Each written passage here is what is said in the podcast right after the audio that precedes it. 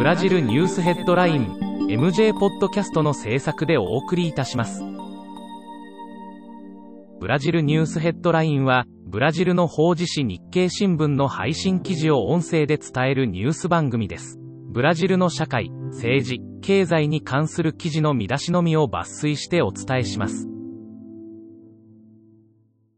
11月30日のニュースです。27日、チリ統計員は11月第3四半期の失業率が第2四半期より1.3%ポイント高い14.6%で2012年の統計開始以来最大となったと発表した。失業者数は1410万人とされ、第2四半期より130万人増えた。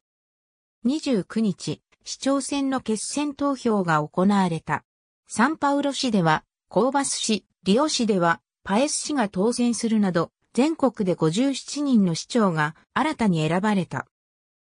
全国市長選の決選投票で、投票を棄権した人が1110万人を記録した。選挙キャンペーンや連休、市民の心の緩みなどで、新型コロナの感染者や死者が3週続けて増加しており、多くの州や市が規制を強化している。日経新聞サイトでは最新のブラジルニュースを平日毎日配信中。無料のメールマガジン、Twitter、Facebook、Instagram から更新情報をぜひお受け取りください。ブラジルニュースヘッドライン